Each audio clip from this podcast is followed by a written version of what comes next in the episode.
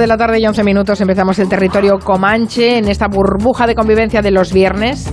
Llevamos toda la semana hablando del centenario de Berlanga, que es mañana, así que me parece que nos va a salir un Comanche berlanguiano, aunque no lo pretendamos. Este está preparado Máximo Pradera. ¿Qué tal, Max? Pues no está preparado, fíjate, se nos ha ido con el marqués de Leguineche por ahí a cazar algo. aquí estoy, no, digo, digo que estoy muy nervioso porque en 20 minutos empieza la, auténtica final de Roland Garros, como decía Andrés Jimeno. Está el partido Djokovic-Nadal y bueno, no, me voy a perder. Estás emocionadísimo, ¿no? Hombre, menudo partidazo. Bueno. Ya el, de, ya, ya el del otro día contra el argentino fue atómico, la primera parte, hasta que se hundió el pobre chaval. ¿Y qué vas a hacer? ¿Vas a estar en el Comanche mirando, mirando Roland? No, no, no, no. Eh, ahora os ventilo con cuatro cositas y me pongo a las... bueno, está Nuria Torreblanca feliz, ya lleva el brazo remangado porque mañana la vacuna. Estoy como la noche de Reyes, ya. Encantada de la vida. También mi Quiotero que se vacuna la semana que viene, también con el brazo remangado. ¿no? Sí, ya estoy como Dolly Parton. Voy enseñándole el hombro al panadero. Bueno, dentro de nada ya tendremos inmunidad de grupo como los del campamento Arcoiris de la Ría así que bueno, tenemos a Santi Seguro, la que también lleva semanas de experiencia porque es un astracénico. Santi, ¿qué tal? Buenas tardes. buenas tardes, sí, yo soy un astracén y, no sé, es como que como si me, hubieran vacunado hace tres siglos o cuatro, porque sigo esperando. Aviso que me vacuné el 2 de abril y aquí estoy, ¿eh? todavía, para la segunda. tranquilo, tranquilo, que aún tardarás un poquito. Sí, sí, todos nos van a adelantar, todos los Pfizer no puedo, nos van a no Puedo no puedo ocultar mi impaciencia porque es que me están ganando todos por la derecha y por la izquierda. Efectivamente. Bueno, hoy empieza la Eurocopa y tenemos el comanchero perfecto para hablar de este tema. Además de Santi Segurola, que es Máximo Pradera.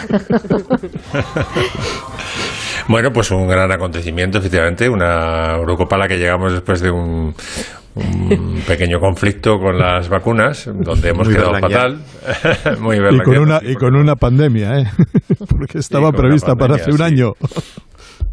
Exactamente, de hecho se sigue llamando Eurocopa 2020, aunque se juegue en el 2021, porque bueno, era la, como dice Santi, la, Eurocopa del año, del año pasado, ¿no? Digo que llegamos ah, dando muy mala imagen, porque bueno, todo lo que se ha hecho mal se ha hecho, se, se podía hacer mal, se ha hecho mal. Hemos eh, dado la imagen de, de, que estamos privilegiando los gladiadores que tienen que ahora entretenernos durante un mes con pan y circo, eh, a estas 40 o 50 personas que se han vacunado, y al mismo tiempo parece ser que no vale de nada, porque los que se ponen la segunda dosis, los de Pfizer, que algunos, muchos se van a vacunar con Pfizer, la última dosis creo que se les pone un partido antes del día de la final, o sea que mm, es bastante. Sí, sí, se ha, vivido un lío tremendo con. Tremendo, tremendo. Pero, pero, tú, no vas a hablar de fútbol, tú nos vas a dar un, nos vas a hacer un bueno, giro, voy a hablar de fútbol. No, voy a hablar, voy a hablar de estrellas de la canción. Dentro, hay futbolistas que cantan bastante bien, o con, si no bien, con bastante gracia, ¿no? Yo creo que el número uno es Sergio Ramos, que ya cantó y me parece que compuso el himno del Mundial hace dos años y compuso también la Roja Baila en la Eurocopa de Francia en 2016, así canta el de cama. Gritaremos con más fuerza una vez más, vamos a ponerle ganas. Pon tu alma, pon tus sueños a volar, ganaremos la batalla. Sobre el campo y el terreno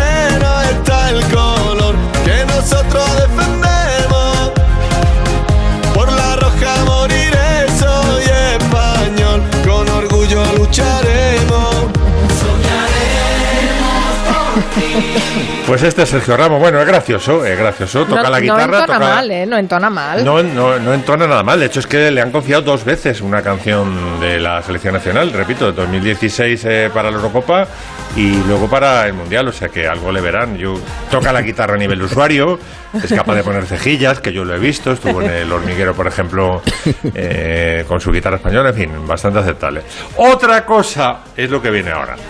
También resulta gracioso y conmovedor, porque a mí el Pelusa siempre me ha parecido un, con toda la manía que le puedas coger por otras cosas y por lo endiosado que estaba, pero en realidad cuando le ves en los documentales, sobre todo de chiquito, en los potreros y tal, resulta un personaje muy conmovedor y todavía más en el documental que hizo con él Emir Kusturica. ¿no? En ese documental el propio Pelusa sube al escenario y canta una canción mítica que le dedicaron que se llama La mano de Dios. En una villa nací, fue deseo de Dios crecer y sobrevivir a la humilde expresión, enfrentar la adversidad con afán de ganarme a cada paso la vida.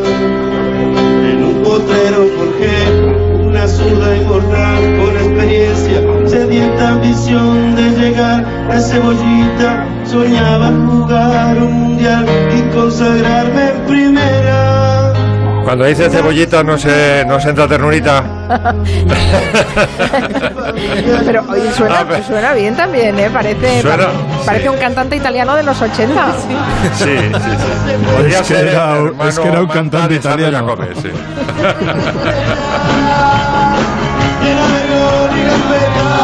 ¿La conocías, Santi, esta canción de La mano de Dios de Maradona? No, pero eh, es que tiene, es que la época gloriosa de Maradona son los 80 y fundamentalmente en Italia, así que tiene que cantar como un italiano, como Jacobe o, o Baglioni o no lo sé, uno de estos. Y te voy a decir una cosa, yo le he visto bailar a Maradona, bailar tango. eh, y era buenísimo. Él tenía una dote, un don natu- natural para, para cantar, para bailar y le gustaba mucho el artisteo. Y creo que era, era muy buena, un tipo muy, muy peculiar, genial. Cantó con Pimpinela también. Tenían una canción juntos. Sí, sí. Ah, sí. Y hay un vídeo con, Sí. con, Cala- con Calamaro y creo que Ale- Sí. Ariel Roth cantando a Maradona como en la, por la calle, que él la canta como su propio himno. Qué bueno, sí, sí. Yo le, yo Eh, le vi bueno, en un restaurante argentino eh, de, de Madrid, ah, ya a las 2 de la madrugada estaríamos, yo creo que sería a lo 90, interesante. 91, y, y había mucha gente. Ese urinario, ese seguro va entrando en el... No, y estaba, no, era, era un Ese reservado. urinario es era- la portada del Sgt. Peppers de los Beatles. Están todos los, No, todos no, los no sé qué, no sé qué hacía yo allí, la verdad, pero en cualquier caso sí que estaba con Claudia, con su mujer, había mucha gente, muchos amigos eh, argentinos de Madrid y tal, y no sé, me, invitaron y, la verdad es que era un ambiente muy napolitano y ya él al final pues tenía ganas de bailar. Y se puso y le dijo a Claudia que si le apetecía echar un baile y, la verdad es que siempre allí a mí me da la impresión de que era un tipo que estaba siempre conectado con, con, con, con la vida, con el artisteo, ¿no? Le, le gustaba, tenía esa facilidad, ¿no? Facilidad para jugar, facilidad para bailar y si le ponía un micrófono para cantar, pues no, no lo iba a rechazar, ¿no? mm, lo que me preocupa, Santi, es que no recuerdes qué estabas haciendo tú ahí. No, sinceramente yo no, eh, no, entrevisté dos veces a Maradona en mi vida, pero no, evidentemente n- no, ni me conocía ni, pero supongo que habría algunos algún amigo mío que me que, que- me invitó a aquella aquella cena que fue eh, recuerdo en el centro de Madrid un restaurante argentino y me conmovió mucho. eh, primero, eh, es que alguien ha dicho que había dos Maradonas. Uno, el Maradona estrella, el Maradona comido por el personaje, y otro, el Maradona real. Y es verdad. Allí, en la, en la distancia corta, era un tipo hasta entrañable. Y yo tengo un gran recuerdo de lo que vi aquella, aquella noche.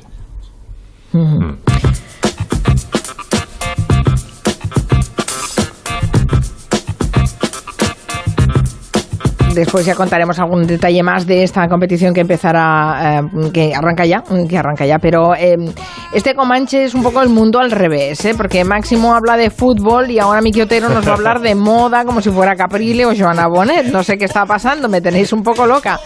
De- vas a hablarnos de calzado además, Miki. ¿Por qué? No, no sé, se puede hablar de todo. Que voy a hablar de, de- no sé ni Ya cómo se puede largar, como decías eso. Aquello se puede largar. Pero es que no sé ni cómo decirlo, ¿no? Porque voy a hablar de bambas, si lo dijera yo, o de zapas, o de tenis, o de zapatillas, ¿no? O de sneakers, o sea, de- de- del calzado deportivo, ¿no?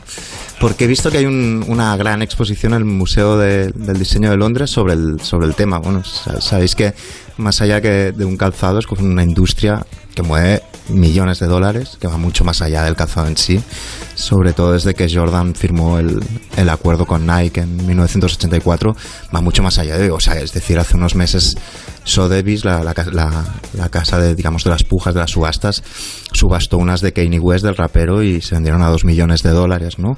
Y entonces yo creo que, que todos asociamos etapas de nuestra vida a través de las, de las bambas, lo llamaré como lo llamo yo, las bambas que hemos ido teniendo. Yo me acuerdo que, que de niño, niño, mis bambas eran Paredes y J. Hyber. Recuerdo que, que, esa era la consistencia de, Y, a- de y mi antes las calzado, pero- Victoria, probablemente, ¿eh? Pero y las victorias, con- las victorias, con- las victorias en verano, ¿no? Y luego había Sí. las paredes, J. Hyber, etcétera. Pero claro, fuimos esa generación, fuimos al cine y de repente vimos esta escena. Robocordones, qué bien. Los robocordones de, de Regreso al Futuro, que eran esas Nike que se, que se cerraban solas automáticamente, futuristas, y claro, después de eso vuelve a las paredes, ¿sabes? Era como imposible, ¿no? Entonces yo vi, yo la escena esta estuvo rezando para tener unas bambas similares, ¿no? Hasta que a los 13 años me regalaron algo muy parecido, que fueron unas bambas que se llamaban Reebok The Pump, eh, que las, las hinchabas, tenían una pelotita de baloncesto en la lengüeta, y entonces las ibas hinchando, le dabas y se hinchaban las bambas, ¿no? Era una cosa como, como futurista, como, bueno. no sé, como si tuvieras a Elon Musk en las, en, las- en las bambas, ¿no? En esa época jugaba al baloncesto, no, no me extenderé, pero llegué a ganar a Pau Gasol, eso es cierto, no me lo estoy inventando a pesar de que mi, Eso mi sí. físico y mi imagen contradigan la leyenda. Ne- Y- necesitamos y datos fiables, ¿eh? Hombre, eso, no puedes pues, haré algún bomba. día. algún documento gráfico, porque algo. Siempre, siempre que explico la historia queda menos creíble. Yo mismo me veo como mintiendo, ¿no? Pero bueno, la Reebok de Pam, pues, me acuerdo que, la segunda semana que las llevaba me atracó un, un tipo, un skinhead del barrio que se llamaba El Bombilla y fue el momento en el que mentí. Me dijo, ¿qué, ¿qué número haces? Y yo dije, un 38. O sea, mentí para que pareciera más pequeño para salvar mis, mis bambas, mis Reebok de Pam. Y recuerdo saliendo a la pista el primer día con la Reebok de Pam y- y en mi cabeza sonaba esto.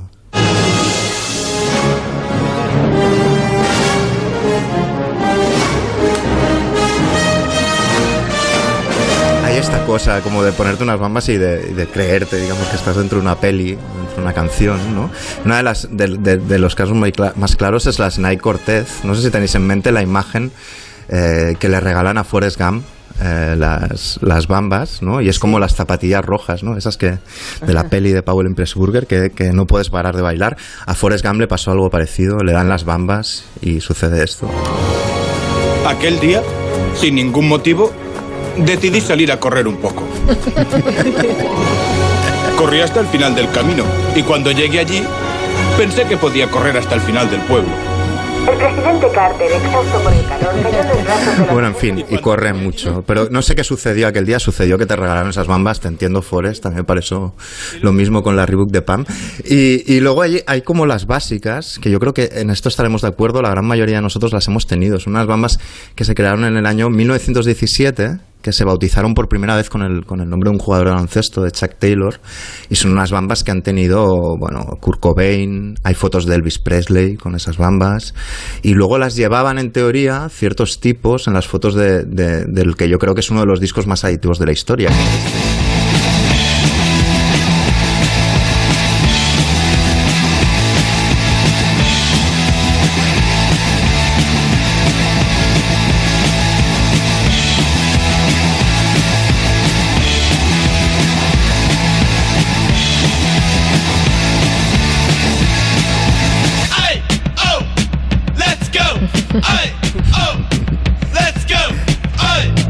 Que son las Converse All Star, que en realidad, luego si miras la portada del disco de los Ramones, que son este grupo, en realidad llevan una Sketch, que es la otra bamba mítica, que la crearon en 1916, pero no sé si las habéis tenido vosotros. Hay el rito que te la regalaban y entonces le pedías a tu colega que te las pisara para que parecieran viejas, ¿no? No, no sé si vosotros habéis pasado por ese ritual. Las Converse están otra vez de moda. ¿eh? Yo veo a muchos Uy, sí. jóvenes que mm, sí, con las con las Converse de las cortas y las de y las botas. Y los de caña, sí, sí, sí. Y las de caña. Y yo creo que eh, y es recurrente. ¿eh? Cada 20 años las Converse se ponen de moda otra vez. Y cuando Sí, eras yo creo que pequeño... nunca- sí, sí, Nunca era- pasan de moda. No Yo veo si- a Nuria Torreblanca eh, con unas Converse Sí, claro, tuve pidiendo unas- que le pisen las Pero, pero era lo típico cuando te enterabas que algún familiar o amigo iba a Andorra, aquí como, como todo era más barato en Andorra, entonces aprovechabas para, para pedir que encargar las Converse. Eso es mi infancia también. Bueno, las Converse además Primero son las de la- imitación. Eh, Miki, las Converse, tú que has jugado baloncesto y muy bien además. Eh, son las- que encima, dices. eh, que Santiago Segurola Son- diga que juego bien sin haberme visto son, son las bo- son las eh, las bambas de las botas de Larry Bird, Magic Johnson y Julius Erving y ahí es donde, como has dicho tú, aparece en escena Michael Jordan para acabar con todo ese mundo con sus eh, con sus Nike. Claro, exacto. Sí, sí. Yo, yo hablaba antes, Santiago, de, de lo de que la- el rito de paso de las All-Star era que, que, que te las pisaran para que parecieran más viejas porque quedan mejor como gastadas. Y luego había la- la- pocos años después como las, las que era lo contrario, las tenías que tener inmaculadas, ¿no? Que son unas bambas que, que llevaban, como todos los fans del indie, Kate Moss, etcétera, etcétera, sobre todo en los 90, que eran las Adidas Gazelle, y que las llevaba sobre todo tu amigo que encontraste en un urinario, es decir, Noel Gallagher y los Oasis. Te las ponías y en tu cabeza Perdona, sonaba yo tengo, yo, yo tengo.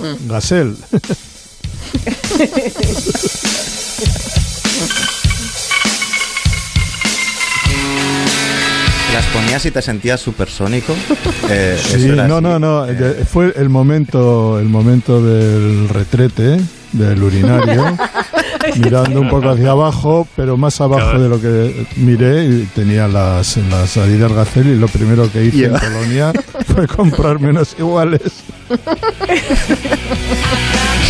Siempre, siempre mejora las anécdotas. ¿eh? O sea, yo, he, yo he aportado que Noel Gallagher de Oasis lleva las Gazelle, él que se- había gotitas que caían en las Gazelle. Es que sí. Es verdad, la mejora cada vez que la cuenta, la anécdota. claro, siempre es mejor.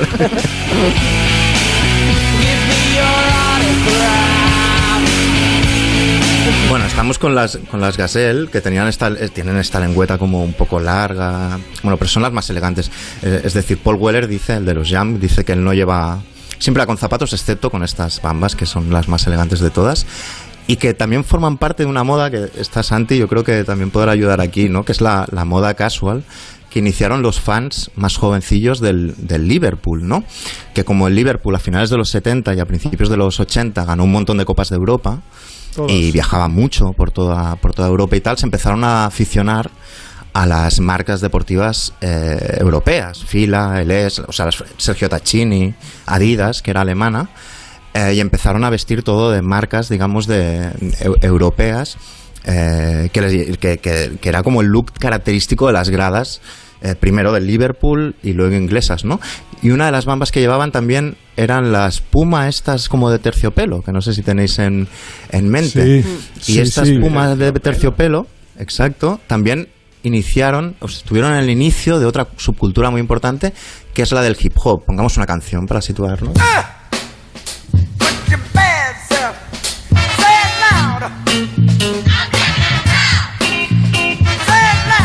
Y estoy poniendo James Brown Black and Proud porque estas bambas, si os fijáis, hay la anécdota famosa de las Olimpiadas de México del 68.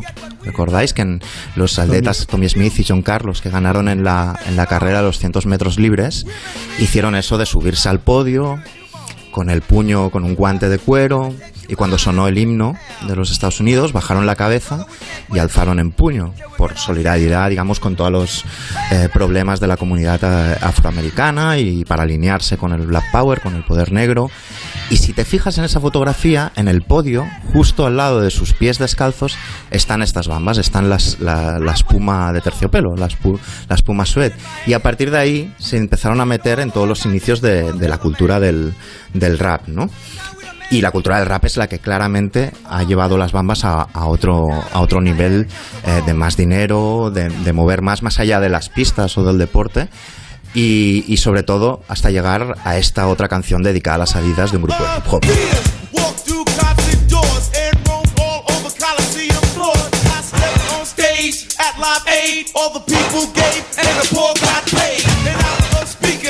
Este grupo se llaman Randy MC, la canción se llama My Adidas, mis Adidas. Estoy haciendo mucha publicidad hoy, espero muchas cajas de Sí, sí. calzado en mi casa cuando hablamos. De Te van a llegar cordones. unas, te- unas paredes, paredes te van a llegar. Me voy a llevar unas J. Hyber, muy contento. si pasa eso. Eh, y, la historia de esta canción y de este grupo es curiosa, porque ellos hicieron esta canción de My Adidas, de mis Adidas, ¿no? sin tener ningún acuerdo eh, comercial con, la marca, ¿no? Y la canción se hizo muy conocida pues, porque a través del calzado y las marcas, pues ese tipo de seguidores, digamos, construían su identidad. Eh, y entonces un día, y cuando ya eran muy grandes, cuando eran un grupo ya conocido, tocaron en el Madison Square Garden, en Nueva York. Y entonces su manager invitó a los representantes de Adidas, de marketing y de la marca, para que vieran el concierto.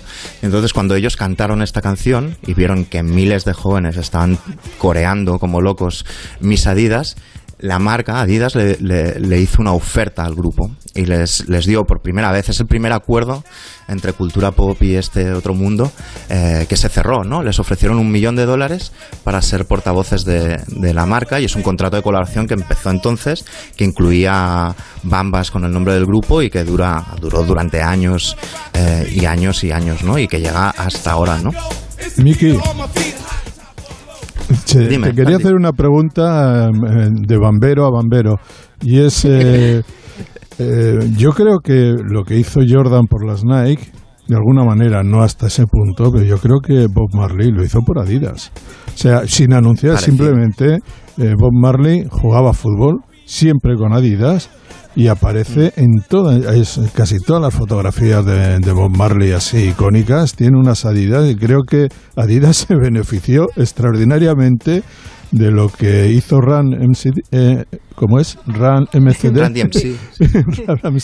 Y lo hizo Bob Marley en los años 80 y tuvo, yo creo que un- una penetración en, en- en- el mundo de los jóvenes enorme. No sé si estás de acuerdo, ¿eh? pero desde luego yo Sí, siempre asocio sí, es que a Bob Marley con Adidas.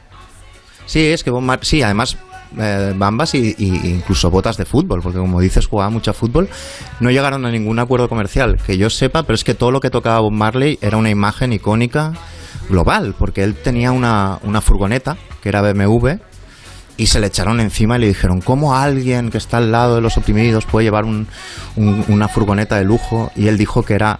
Las, las siglas BMW era Bob Mar- Marley and the Wailers.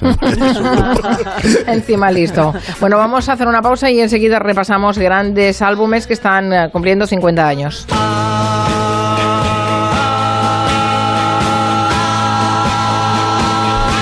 En la onda, con Carmen Juárez. Hola María, ponme un café. ¿Qué tal vas? Pues tirando.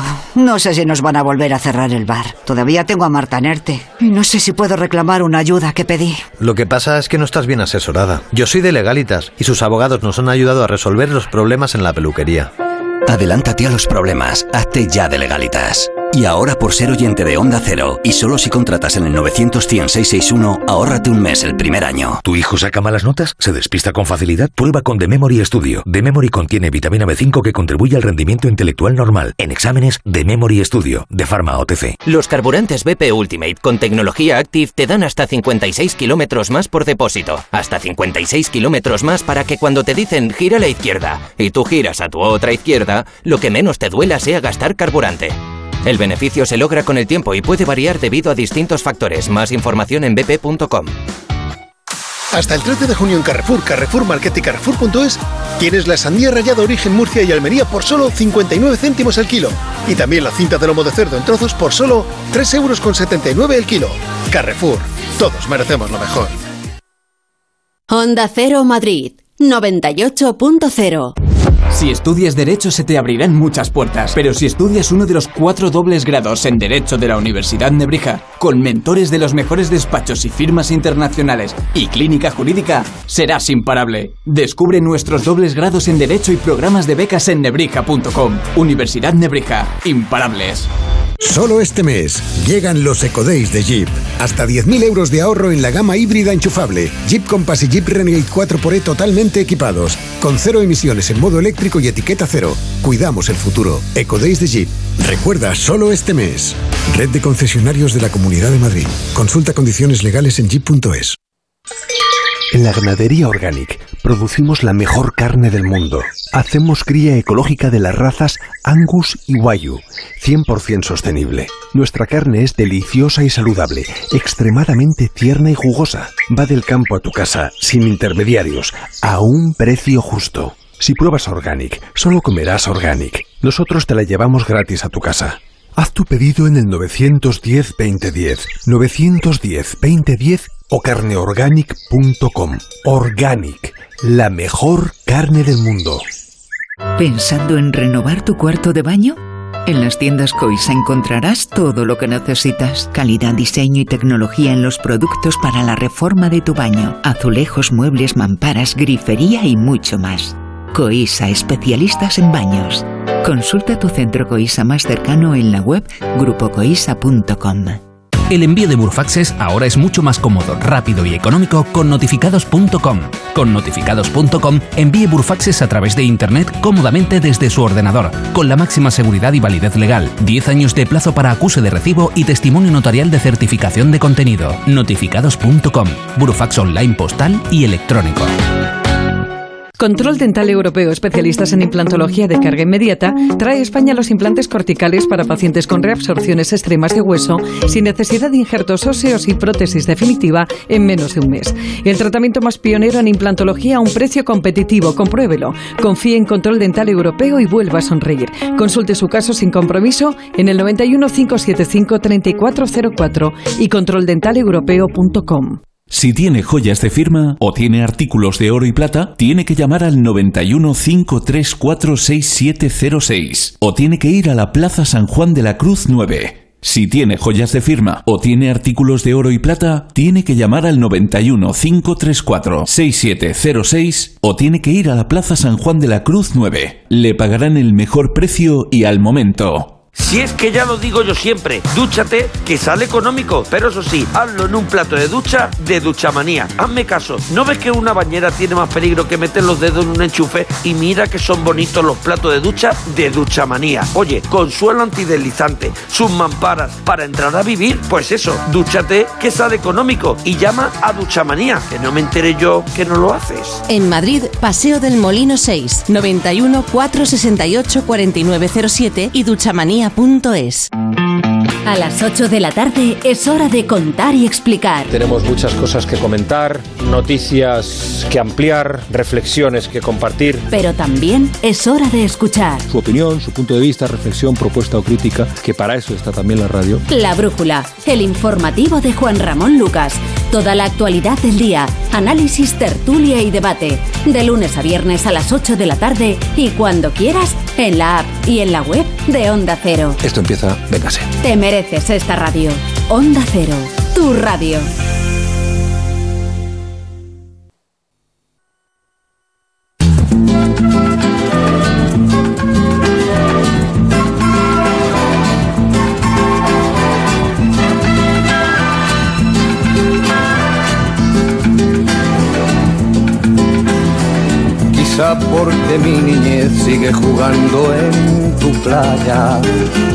Escondido tras las cañas duerme mi primer amor. Llevo tu luz y tu olor por donde quiera que vaya. Hemos estado toda la semana celebrando los 50 años de este disco, Mediterráneo, una obra cumbre de la canción española, pero resulta que el Mediterráneo de Serrat no es la única obra reseñable de hace 50 años. Y Nuria quiere hablarnos de lo que pasó para que hubiera tantas obras buenas hace 50 años. Sí, no sé si un meteorito, pero algo pasó en 1971, porque si analizas ese año, ves una concentración anormal, atípica y maravillosa de obras maestras concentradas de la música. O sea que hoy nos preguntamos, ¿qué pasó en 1971? Bueno, no soy la primera persona que se lo pregunta, evidentemente, porque en mayo se estrenó una docuserie llamada 1971 The Year That Music Changed Everything, que es el año que la música lo cambió todo. 1971, I don't think the music was a reflection of the times as much as the music also caused the times. Un documental dirigido por Asif Kapadia, que es el, director de documentales como Amy, sobre la vida de Amy Winehouse, que le valió un Oscar, un documental fantástico. Sena, sobre Aitor Sena. Diego Maradona también dirigió, bueno, es un, un con, vamos, muy solvente director. Y se puede ver en Apple TV, yo todavía no lo he visto, pero sí que es cierto que te van narrando en ese documental, en esa serie, pues bueno, eh, discos que se, que se fraguaron en ese año, ¿no? Un año en el que la paz, el amor y las flores se habían acabado después de los 60, pero salieron a la luz esos discos que ahora cumplen 50, que son unos cincuentones privilegiados, como por ejemplo, yo qué sé, Rod Stewart, ¿no? Nuestro chico malo escocés preferido, que antes nos encantaba y ahora, bueno, pues es crooner, publicó un disco sublime llamado Every Picture Tells a Story. Wake up, Maggie, I think I got something to say late September and I really should be back at school. I know I keep you amused,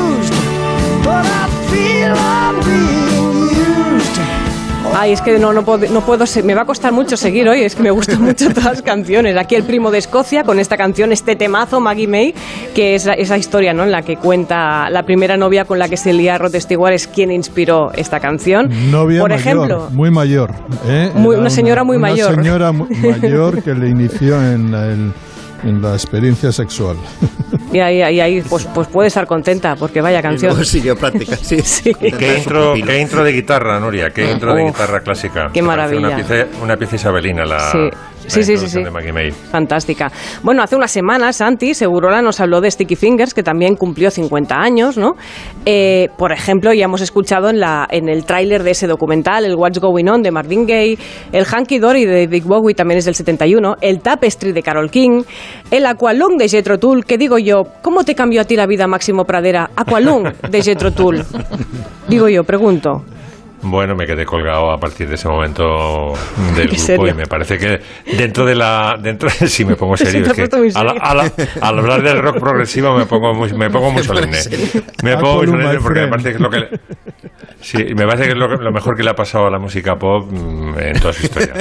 Muy bien. También, por ejemplo, el, el disco 4, el, del, el cuarto de Led Zeppelin, el que contenía esa canción Stairway to Heaven prohibida en las tiendas de guitarras, el Imagine de John Lennon o el American Pie de Don McLean. We were singing bye bye Miss American Pie. Drove my Chevy to the levee, but the levee was dry. Them good old boys were drinking whiskey and rye and singing this'll be the day that I die. Bueno, le preguntaron a Don McLean una vez que- qué significaba American Pie y dijo, significa que jamás tendré que trabajar otra vez. O sea, qué tío, qué tío más listo, más avispado. Bueno, no sé si vais contando ya todos los temazos, todos los discos, Me ¿eh? estoy alucinando. Vale. Hombre, Vamos, eh, seguimos, seguimos. El The Concert of Bangladesh de George Harrison, que aseguróla, por ejemplo, le encanta, Sí. ¿verdad, Santi? Vale. Sobre todo eh, cuando entra Billy Preston y se, ma- y se marca un fabuloso That's the way God planned it. Es para mí Oh. el momento más grande de, de ese concierto. Que por cierto, entonces se podía ver en un cine, ¿eh? en, en- en- yo lo Sí. creo, lo vi en los cines Urrutia de Bilbao. Y ese día no te cayó ninguna cornisa encima, como el día que viste la vida de Brian. Ese día salí ileso. Muy bien, muy bien. Bueno, tenemos, seguimos con más discos. Who's Next de The Who, o también se publicó... el de la meada. Ahí, ahí, buenísimo. O- o- atención, ¿eh? el Pearl de Janis Joplin.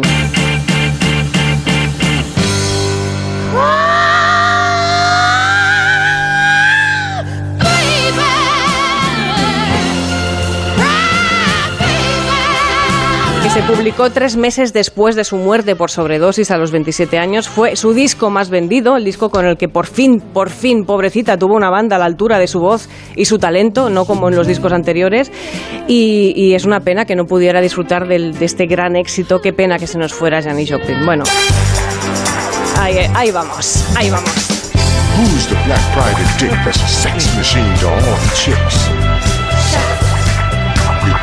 Aquí Isaac Hayes facilitándonos en 1971 separadores para 2021 de Hello. Eso está muy bien con esta canción. También os recuerdo que en el 71 se fundaron la Electric Light Orchestra, no digo nada, Eagles o Kraftwerk. Ahí lo dejo. ¿Y qué pasaba? Vamos aquí con toda la música americana, inglesa. Bueno, ¿y qué pasaba aquí? Ya hemos hablado de la obra magna de Serrat, el Mediterráneo. Os recuerdo que Karina cantó En un mundo nuevo en Eurovisión, quedó segunda. Típico, el triunfaban con su canción Obdulia. Peret triunfaba con Borriquito, era la canción del verano.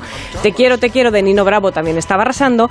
Y aquí en España había un grupo que se llamaba Trébol que cantaba a todas las mujeres que se llamaban Carmen. Te quiero y tú lo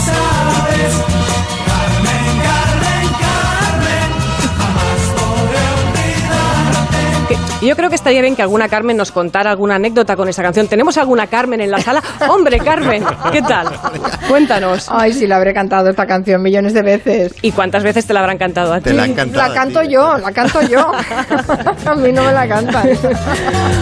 Pero Todo también- lo mejor, hasta la hortera. Hombre, qué buena es esta canción, El ¿eh? Por primero de. Vainica Dobles del 71. También, bueno, y además, por ejemplo, eh, hace poco hablábamos de los discos de gasolinera, pues los cassettes de Emilio el Moro estaban triunfando, magnífico cantante, guitarrista flamenco y gran humorista, pues en el 71 sacó un disco de versiones en el que cogía pues una canción del momento y la adaptaba a su bola. Por ejemplo, La vida sigue igual, de Julio Iglesias.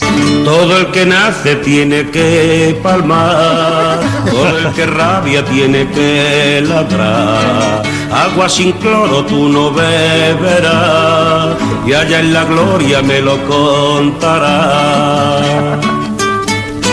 Siempre hay por qué morir, por qué gritar. Nunca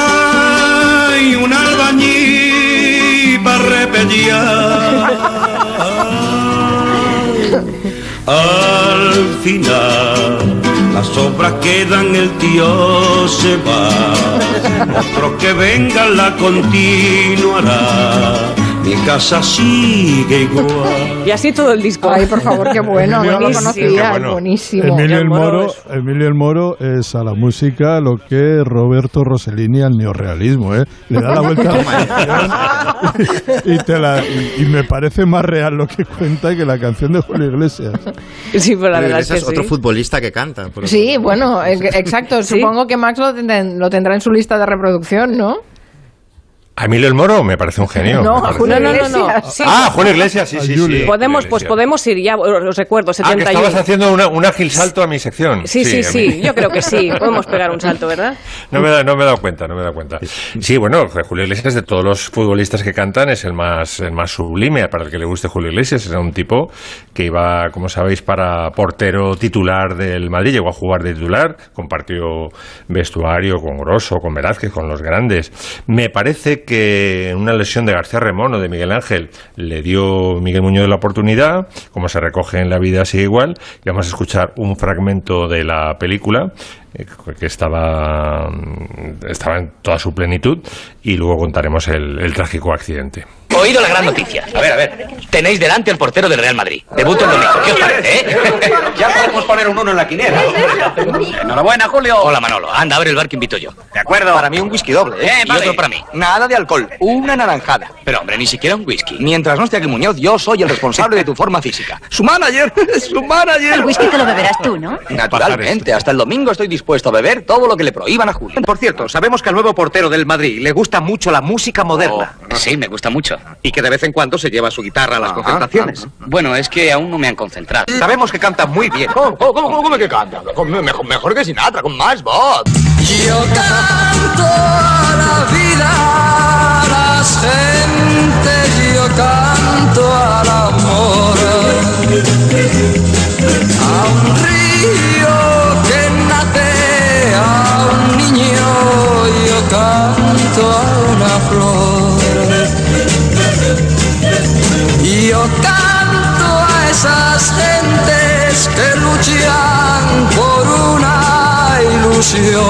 Estaba claro que iba para estrella, fuera en el fútbol o fuera en la canción, ¿no? Bueno, bueno, es un tipo, es licenciado en Derecho, iba a hacer la carrera diplomática, no, la- realmente Julio Iglesias es admirable la carrera que se, que se ha labrado, ¿no? Podría haber triunfado en lo que le hubiera salido del NISPER, vamos. Y de hecho lo ha hecho, lo ha hecho. El, además, yo creo que de joven cantaba bastante bien, tenía así un, un pellizco en la voz que, que emocionaba bastante, eh, se componía sus propias canciones. Bueno, llegó el año 62, ya había conseguido el puesto de, de portero titular y se pegó una galleta con unos amigos en, en Majadahonda. Eh, estuvo a punto de perder, o sea, de no poder volver a andar. Estuvo año y medio en, en fisioterapia, rehabilitación. Y el enfermero que le entrenaba, que le, que le rehabilitaba, le regaló una guitarra. Y él te dijo, ah, pues esto no se me da mal y tal.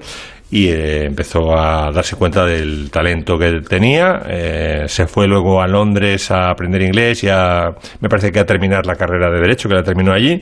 Y cuando vuelve de Londres, como le pasó a Sabina, que también tuvo ahí su periodo de aprendizaje, pues se mete, va- acude a una casa de discos y dice, tengo estas canciones, a ver si las puede cantar alguien. Porque él estaba más orgulloso de, de- de sí mismo como compositor que como cantante. Y el de la casa de discos, me parece que era Deca, le dijo, no, no, cántalas tú, si la demo que has hecho está muy bien, ¿no? Y entonces fue a Benidorm y ganó con La vida sigue igual. Un, un tipo extraordinario, ¿no? Ujú. Y el último que traigo, el último que traigo es eh, Arantes de Nascimento, Pelé. Canta. Basta olhar pro horizonte pra uma nova esperança despontar. Abre os olhos pro futuro, que outro sol agora irá brilhar. A chama está acesa e pronta pra incendiar a alma e o coração.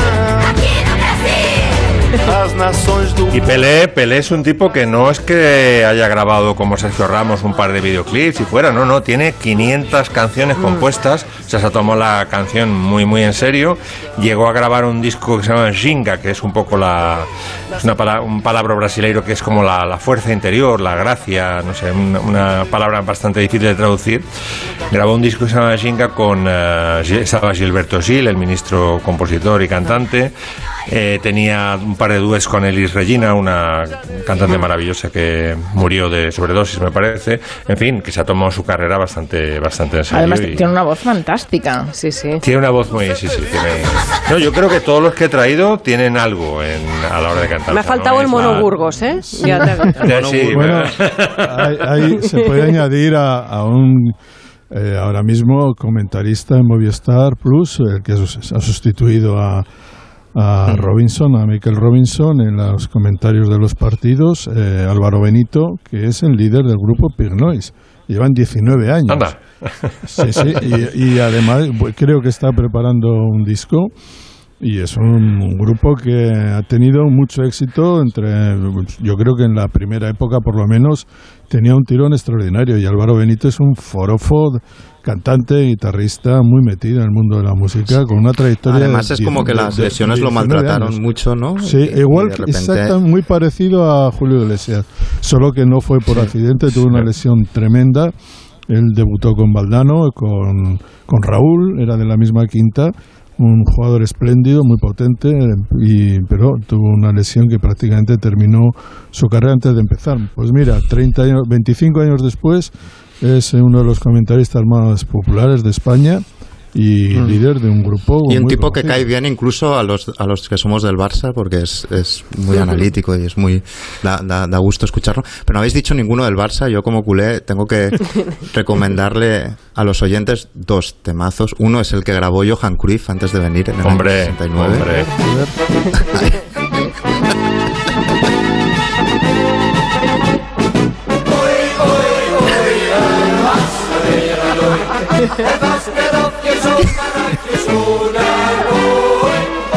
Además, escuchas la canción, te imaginas la cocina de la canción, qué hicieron para poder grabarla y es efectivamente lo que explica la intrahistoria, que es que tuvieron que ir al pub y tomarse copas porque, porque para perder la timidez. Y otra, que digamos que esta la viví en persona, que fue el rap del Dream Team de Johan Cruyff como entrenador que, que grabaron en el año 91 eh, que era Aquest any sí y que salían Vaquero, eh, Kuman, etcétera con unas camisas como de pa- estampadas de paramecios eh, absolutamente delirantes y grabaron un, Guardiola, un Guardiola rap también me parece, ¿no?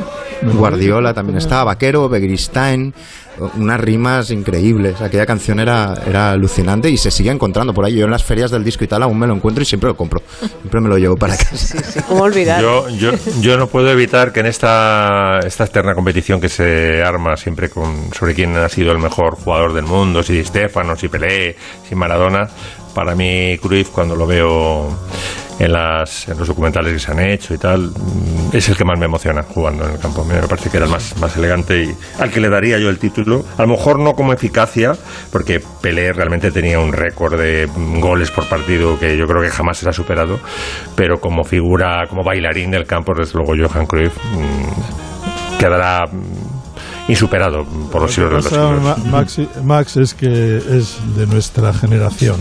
O sea, nosotros crecimos con 13, 14 años con, Hmm. con Cruyff No. en el apogeo del Ajax y tal, y, y la selección Pero casi es mejor, incluso no viéndolo, Santiago, en casa de mis amigos hay, hay varios de ellos tienen enmarcado una foto de Johan Cruyff porque va más allá. Es como veía la vida Es un bailarín, de era un sal y bail- un disfruta bailarín, sí. que le dijo al Dream Team. O sea, yo creo que va más allá. Yo quiero, antes de acabar, citar a, a Vaquero en el rap del Barça. Hemos ganado, tú ya lo has oído. No ha sido fácil, pero sí divertido. Ahí está la liga, estos son los hechos, resultados, estamos satisfechos. O sea, es Shakespeare. casi. O sea, es- Y el estribillo, Barça, ti, ti, ti, ti, ti, Barça. Era así, ¿no, Miki? Era así, era así. Sí, sí, sí. Oye, Nuria, ¿Qué? Nuria, sabes que aparte de los, de los discazos que has citado, el 71 es atómico porque sale Colombo, sale Canon, ¿te acuerdas de? Los persuasores, Macmillan y esposa. Sí, sí, sí. El, Por el favor. año 1971 y en el cine, es la naranja mecánica, perros de paja, o sea, es que es un año bomba. Hagámoslo seriado, por favor, todos. Bueno, Arteniente Colombo. Ahí está. La próxima semana o series o películas del, del 71 está clarísimo. Y lo Sí, que por estoy- favor. Lo que estoy pensando Que estoy es que como, como canción temática para abrir el programa, los grandes éxitos que tienen 50 años, porque la verdad es que... Sí, sí, es que no, bueno, por favor, es qué discazos. Es que marea la, Sí, la sí. calidad. Hay disputa eh, sobre si es el 71 o el 66. Eh, 66 es Sí. Sounds, es eh, Revolver y es Blonde on Blonde de Bob Dylan, casi nada la Pero el paralela. 71 Santi nos lo hace redondo, son 50 años, está bien. Claro, La claro. tontería está de redondear la fecha, ¿no? Bueno, ¿alguna porra para la Eurocopa Santi Segurola? ¿Alguien? ¿Algún No, favorito? pero Favorito es Francia, creo que Portugal también, porque ha ganado la última Eurocopa, el último torneo de las Naciones, Copa de las Naciones, son las dos eh, selecciones más estables en los últimos cinco años. Mucha expectación por la joven Inglaterra que tiene cinco jugadorazos jóvenes, pero buenísimos, Mount, Grealish, eh, no lo sé, Foden, son extraordinarios, pero Inglaterra siempre hay que estar más eh, pendiente del fracaso que del éxito. Todavía no ha ganado nunca la Eurocopa. Y yo no, no tengo grandes expectativas con, eh, con España como favorito, pero sí te- me apetece verla. Creo que este es un buen puente para, para alcanzar el Mundial ya como una selección hecha. Me parece que se acaba ya un nueve años de, de- terribles eh, desgracias, eh, eliminaciones tempranas en el 2014, 2016, 2018.